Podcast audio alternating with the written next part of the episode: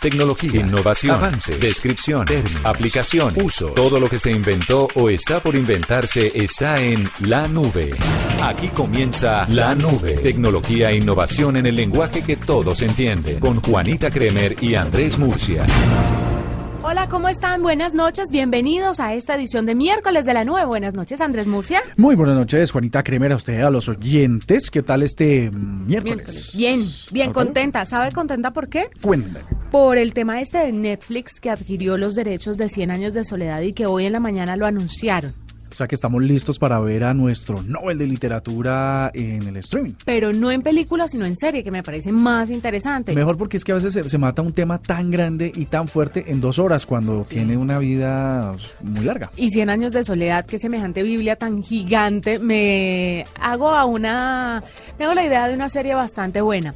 Pero ya, mire, ya sabemos el reparto, más o menos. No, no sabemos el reparto, no sabemos quién va a ser la adaptación. Lo que sí sabemos es que los dos hijos de Gabriel García Márquez, nuestro Nobel de Literatura, fueron los encargados de ceder los derechos de 100 años de soledad y estarán también como productores ejecutivos del proyecto.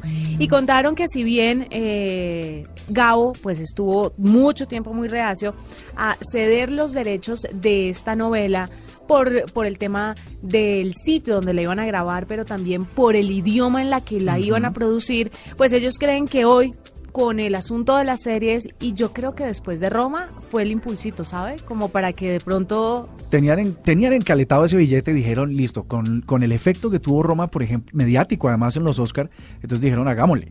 Porque que no vaya a pasar lo de Narcos, ¿cierto? Que es otra serie de Netflix, que Pablo Escobar hablaba como en un español portugués, mm, dominico. No, terrible. Es que yo creo que las personas que trabajen en la serie, en su mayoría o por lo menos los papeles principales, deberían ser colombianas. Correcto. Sí, porque, eso, porque es que esa textura criolla es muy, muy de, de los 100 años. No, y los modismos, e, eso es muy complicado de replicar eh, es muy complicado que lo pueda replicar una persona que no es del país. Pero lo cierto es que tendremos serie. Hay muchos que ya están pegando el grito en el cielo, que porque coma sé que 100 años de soledad en serie.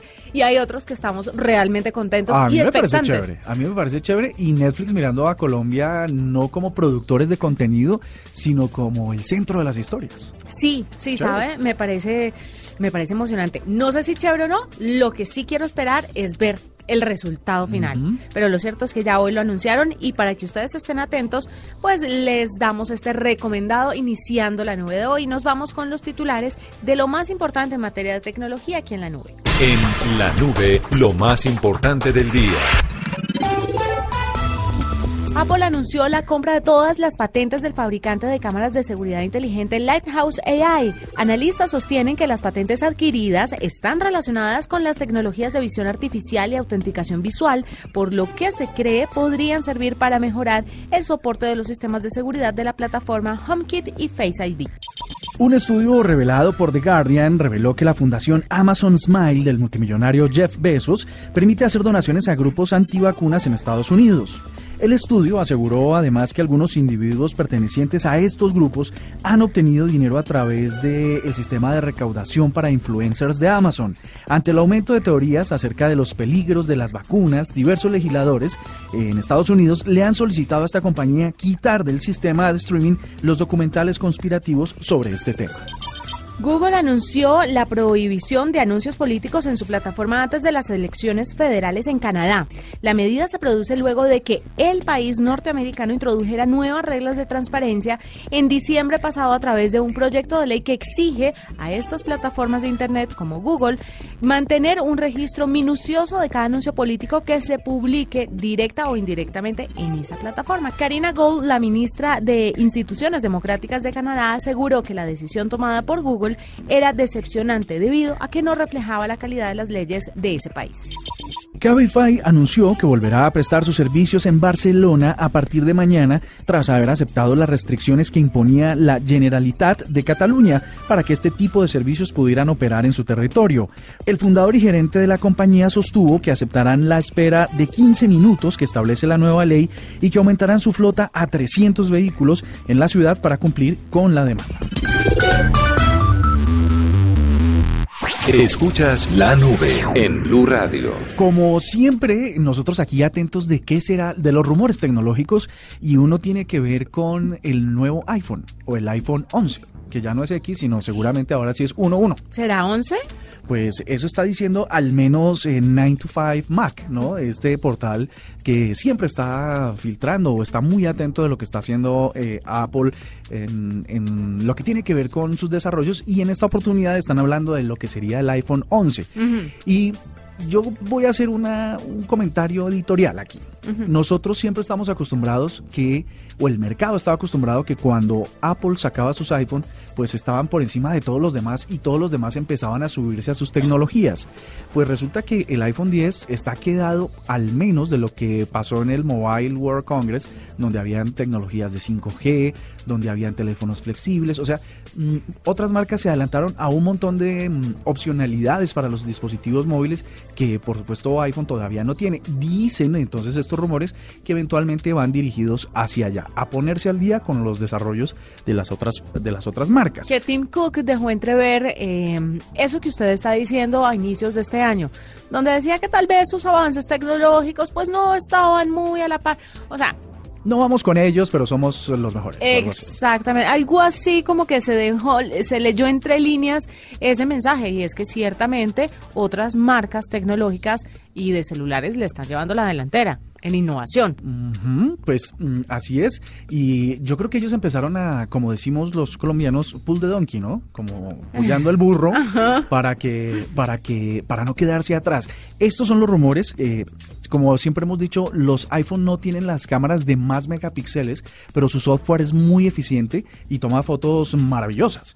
Pues resulta que ahora le van a meter la mano a aumentar los megapíxeles a las cámaras, llegando hasta los 14 megapíxeles. madre hablan de una cosa que no sé quién lo empezó, tal vez fue Huawei, eh, con la carga reversible, ¿cierto? Con el Mate 20 Pro. O antes. Sí, fue el Mate 20 Pro. no. Le voy a decir, el primer celular con carga reversible en el mundo fue el Porsche Design ah, de sí, Huawei. Correcto, correcto. Después esa tecnología ya la, masificaron y la incorporaron al Mate 20 que le llega a más personas. El Porsche Design, para la gente que no sabe, es un celular de Huawei muy costoso que claramente no ha llegado ni llegará a nuestro país. 13 millones de pesos. Sí, es una ridícula y es una asociación con Porsche y tiene tecnologías que después de un tiempo las vemos reflejadas ya en los celulares que podemos conseguir en el país. Y después salió Samsung también con la carga reversible en estos S10. En los S10. Así que ellos dicen, no, pues ahí sí nos, no nos podemos quedar, porque la carga reversible, por ejemplo, que presentó Samsung en estos días, eh, carga sus relojes, sus wearables, sus audífonos, carga todo. Y em, pues definitivamente iPhone dice, no, no nos podemos quedar atrás, vamos en el 11 a tener carga reversible para accesorios también. Pero para eso necesitarían que los celulares tuvieran una mejor batería para compartir carga con otros dispositivos. Ahí te lo comento, pues de eso dicen que la batería del nuevo iPhone tendría una duración muchísimo más amplia de la que tienen actualmente las baterías de estos dispositivos. Que me enchicha que no digan los miliamperios. No, porque los miliamperios es la medición que hacen de la batería y de, acuerdo a ese número, pues uno sabe si va a durar o no. Pero dicen dos horas más, sí, pero puede ser dos horas más quieto o apagado. Dice que pues basado en esas dos horas más y lo que están durando hoy eh, significaría más un poquito más de 4000 miliamperios pero como nunca sabemos. Ese cálculo me parece horrible que tengamos que hacer ese cálculo ah, echando como con los dedos pues sumando y restando no saquemos el álgebra de Baldor pues para ver cuántos miliamperios tienen de batería no bueno eso sería más o menos 4000 o 4200 miliamperios que ese es un promedio de los que tiene el Mate 20 Pro lo que tiene eh, los Galaxy 10 y bueno eso es más o menos sería lo que permitiría tener ese efecto de carga reversible. Ahora, lo que se especula, de acuerdo a lo que ha dicho Tim Cook, es llegó la era de los flexibles, vamos a meternos en eso y aunque sean eh, dentro de esa compañía han existido muchos rumores de que vienen con un teléfono flexible, todavía no está claro si va a venir en el teléfono 11 que sería lo mínimo después de que todas las compañías están haciendo grandes inversiones de marketing hablando de sus teléfonos eh, moldeables, flexibles, maleables. Sabe que me parece muy chistoso porque son teléfonos que obviamente si bien es una tecnología disruptiva, si bien es una nueva tecnología que están dándole al mundo a conocer, son celulares que no no están pensados para todo el mundo en primer lugar y no son celulares que están pensados para todos los bolsillos. Entonces, me parece un poco como la enterrada de cuchillo de la misma empresa, meterle tanta promoción a unos celulares que no todo el mundo... Que no se van a masificar. Los va a poder adquirir. ¿Sabes cuál me parece que de pronto va a ser un gran ganador? Eso que nos falta bastante del año por recorrer. Pero hasta ahora un gran ganador hoy en términos de celulares, el Nokia con el cinco cámaras, el que vimos en el Mobile World Congress y me pareció, vea, berraque de producto. Sí, está bueno. Es muy bonito. Y, digamos, es, que yo solo, solo vi fotos de las cámaras posteriores, pero no vi cómo se ve de, frente. De frente es muy bonito. ¿Ah, sí? Sí, y yo que no, pues a ver, me parece que Nokia está un poco rezagado, me parecía que estaba un poco rezagada, pero, pero este celular es muy, muy bonito. Y pues ellos no están en la onda de los teléfonos flexibles, que obviamente eso es súper innovador y es una tecnología que seguramente se masificará en unos años. Pero para la gente que quiere comprar hoy un celular, ese cinco cámaras puede llegar a puede llegar al usuario y decir, wow, yo quiero este. Claro, porque además tampoco va a costar un riñón, como seguramente está pasando con los, eh, los Fold. Sí, es que 8 milloncitos. Eso es un billete. Eso es un billete. Eso es un billete. Y, más allá del uso, ¿no? Hay gente que dice, yo sigo cargando mi iPad, mi tablet ahí debajo de en la cartera, en el bolso, y el celular, para lo que es. Eso hay que diferir ese celular a 20 años. Ah, para pagar 20 años. Queda como pesado. En estos días estaba hablando con, pues no sé si tenemos el tiempo para decirlo rápido. Está, vino Gabriel de las Casas, ¿te acuerdas? Participante de la NUA, otrora. otrora, miembro de la NUA. Gabriel, me suena. Me... Ah, sí. Sí, sí, Gabo. Estuvo en estos días por aquí, por Blue, visitándonos, estuvo en Voz Populi y tal. Y estaba hablando. digo, tan querido. Está hablando que la gente no está comprando celulares de alta gama, eh, sobre todo después de que se fueron las cláusulas de permanencia, ¿no? Que eso permitía que la gente, pues financiado y todo, pagaran su factura con contratos y que un teléfono de alta gama costara dos millones de pesos versus los tres o tres y medio que costaría financiarlo hoy en los sistemas actuales de financiación para adquirir tecnología. Que un poco esa medida había rezagado la, la, la, posibilidad que tiene la gente de llegar a teléfonos de tanta tecnología. Pero sabe que las marcas están dando cuenta de eso y las marcas lo que están haciendo es introducir elementos y características de los celulares, digámoslo así, super premium en los celulares eh, más masivos. Entonces usted, por ejemplo, tiene la 9 de Samsung que tiene cuatro cámaras.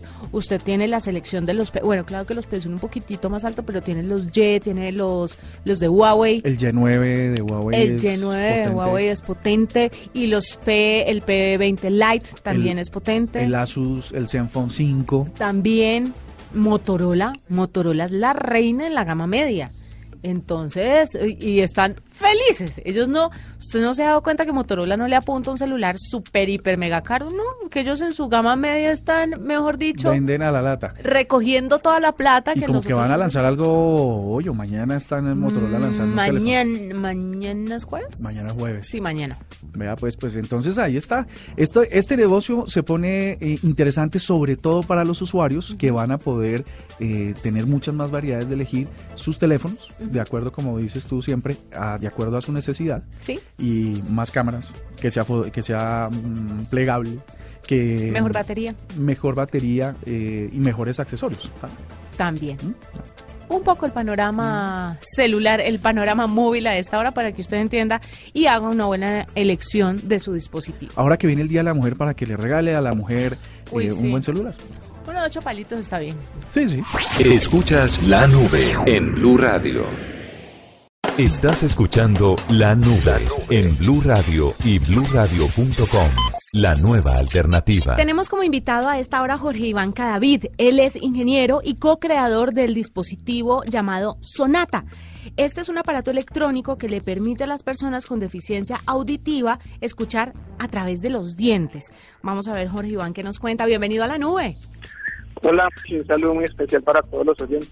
Jorge Iván, lo que más llama la atención, porque hay varios métodos para que las personas que tienen discapacidad auditiva o, algún problema auditivo pues puedan escuchar, es a través de los dientes. ¿Por qué este dispositivo utiliza los dientes para que la persona pueda escuchar correctamente? Bueno, sí, mira, nosotros estamos valiendo de un principio que pues, ya ha sido muy estudiado y se llama la conducción ósea.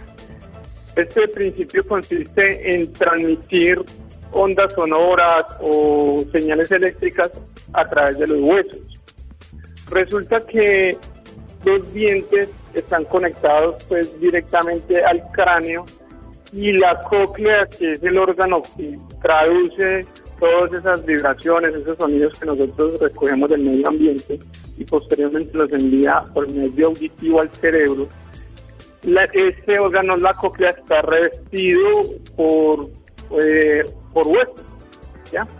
Entonces, gracias a esta conducción ósea, nosotros podemos eh, enviar señales, procesar señales, enviarlas por el hueso, ellas hacen vibrar a la cóclea como si estuviesen recibiendo las señales del martillo, el yunque y el estribo, que son los huesecillos que se encargan de esta función.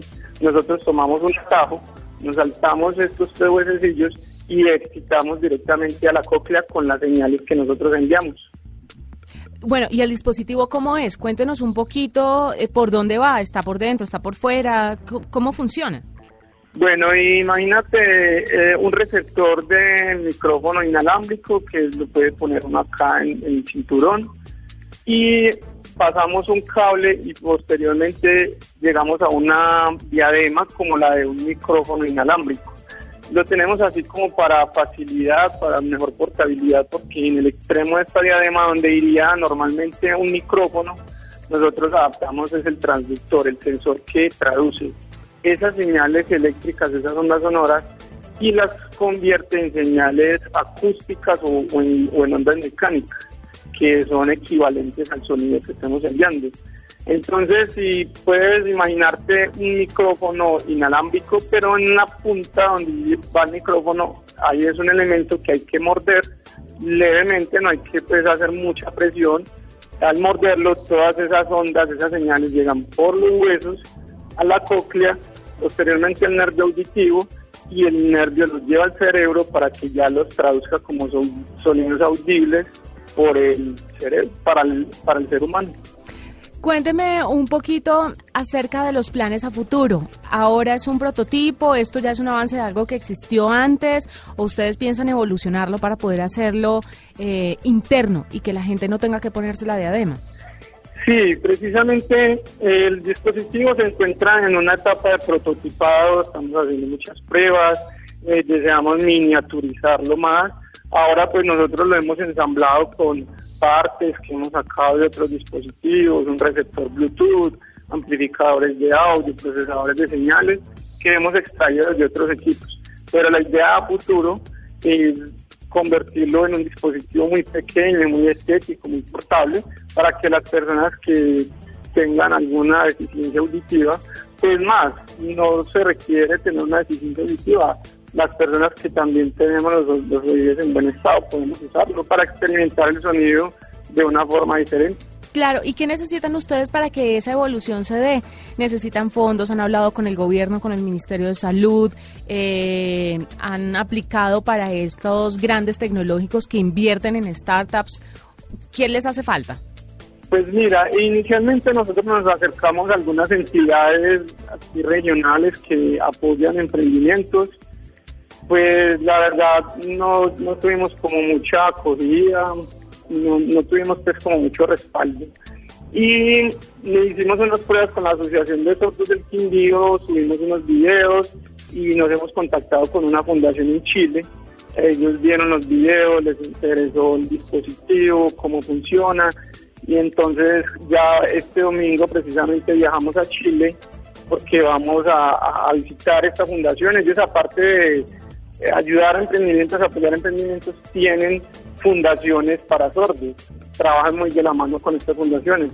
Entonces, casa perfecto nuestro dispositivo y vamos a viajar para ver qué, cómo podemos evolucionar, recibir asesoría de ellos y ojalá pues un apoyo financiero más adelante para que Sonata pueda llegar a un, a un nivel comercial.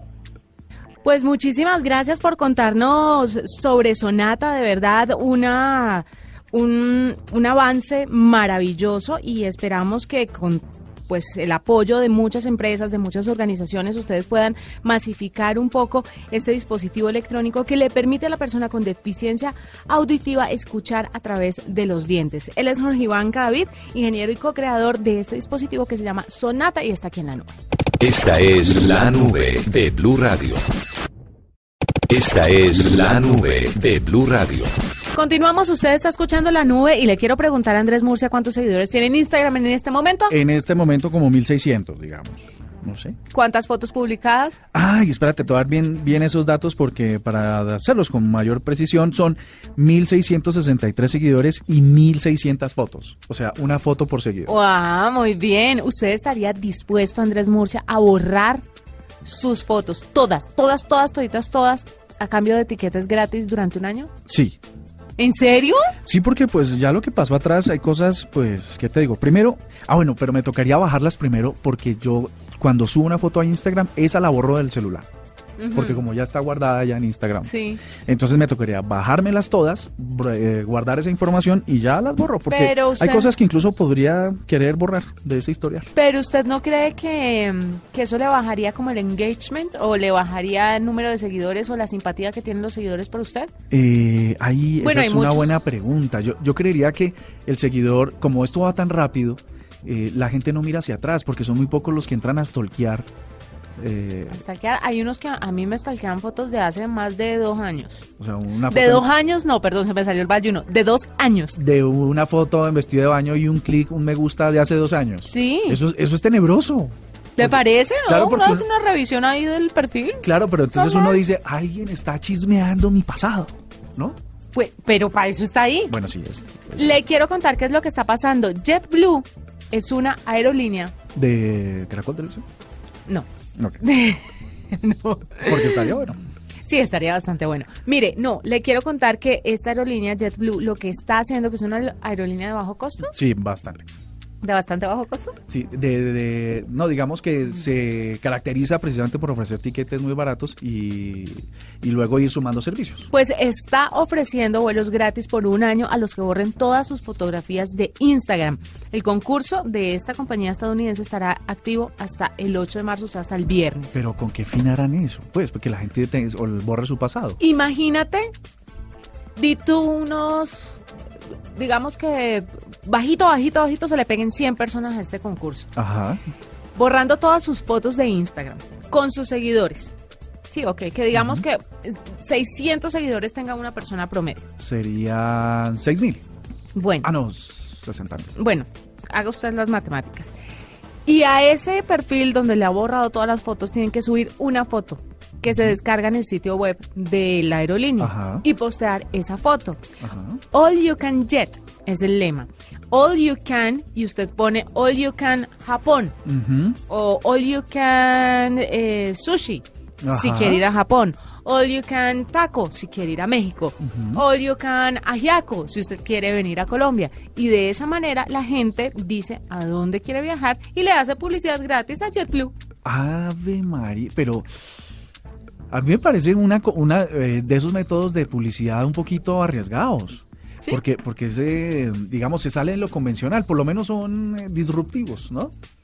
Sí, claro, pero imagínese lo que están haciendo. Olio Cantaco ponen una un aviso de JetBlue donde no hay ninguna otra foto que les compita y entre esas personas van a escoger a solo un ganador y seguramente habrá que leer la letra menuda de todas las condiciones y restricciones a ver cuándo pueden viajar, a qué destinos, con cuántas maletas, porque no creo que sea en business y con todas las garantías no, del... No la tiene JetBlue, yo creo que JetBlue no tiene asientos de primera clase. Mm. Entonces, calcule usted cómo se está moviendo ahora la publicidad en el mundo tecnológico. Sí, es que toca encontrar varias o distintas maneras de comunicar cosas porque se están agotando las opciones. Digamos, siempre la gente que se, que se está acostumbrada a ver comerciales de ciertas características, pues empezará a rechazarlos porque como son tantos, sí. entonces para poderse diferenciar entre todo el mundo, pues habrá que hacer cosas así, ejercicios bastante raros. Entonces vamos a ver cómo le sale la publicidad a JetBlue y vamos a hacerle seguimiento a la noticia, a ver quién es la persona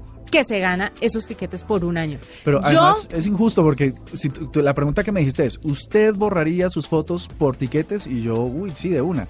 Pero si tengo una probabilidad entre 100, seguramente el que va a quedar es Juanita Kremer que tenía 80 mil o 100 mil o 200 mil seguidores y el pobre Andrés, que tenía 1.600 nada que hacer. Pero no se sabe cuáles son los criterios de elección. No, no, no creo que sea por la mayor cantidad de seguidores. Eso es lo que no sabemos todavía. Pero imagínese perder un montón de fotos, perder 3.000 fotos simple y llanamente por una por un concurso que usted no sabe si va a ganar o no. Entonces, pero habrá gente que se le quiera medir, por eso les traigo la noticia por si ustedes que nos escuchan a través de bluradio.com en todas partes, si se le quiere medir, hágale. All you can frijol. All you can chicharrón. All you can pan de bono. Pan de. Chévere, o manjar blanco, eh. O manjar blanco. Ve, y aparte de todo, te quería contar eh, a vos y a los oyentes, mi querido Murcia, no mentiras. Facebook ayer tuvo un escándalo impresionante, ¿no? Porque la autenticación en dos pasos no estaba funcionando Ah, muy bien. ¿Supo de qué se trata? Eh, no específicamente, ayer no, no, no me pasó, eh, pero sí escuché un escándalo sobre la edad de los, de los usuarios. La autenticación en dos pasos es cuando usted ingresa su teléfono de seguridad, su teléfono móvil y al teléfono le mandan un CMS, un mensaje Ajá. de texto con un código para usted acceder a la plataforma. Eso lo tienen muchas plataformas. El gran problema es que Facebook está guardando, eh, mejor dicho, guarda el teléfono, pero además de eso lo expone, porque usted tiene tres opciones, compartir, co- compartir el teléfono con todo el mundo, compartir el número, compartir con los amigos de mis amigos y compartir con mis amigos. Pero usted no tiene la opción de solo para mí. O sea que su teléfono celular está expuesto frente a todas las personas que tiene en su Facebook, dependiendo de si lo ven sus amigos, los amigos de Ah, sus pero esa noticia es grave. ¿Eso está pasando Es- en este momento? Sí, es O sea, si- gravísimo. Si, yo te tengo de amiga en Facebook, ¿puedo ir y ver no, cuál es porque yo, yo no he activado la autenticación en dos pasos. Ah, es para las que personas que, hicieron, o sea, activaron la autenticación en dos pasos. Exactamente. ¿Cómo solucionarlo? Atención, se van a configuración, seguridad e inicio de sesión. Ahí se encuentran la opción de autenticación en dos pasos y da dos opciones, por CM, por SMS, o sea, por mensaje de texto, o por una aplicación de autenticación. Escoja la aplicación de autenticación. Si usted ya lo hizo y quiere hacer este cambio, entonces dese de baja en la autenticación de dos pasos y vuelva a iniciar el proceso y, y escoge la otra opción, la de autenticación por aplicación, que es una aplicación tercera que hace este proceso de, de los sea dos mi pasos. Dios. Una aplicación tercera en Facebook.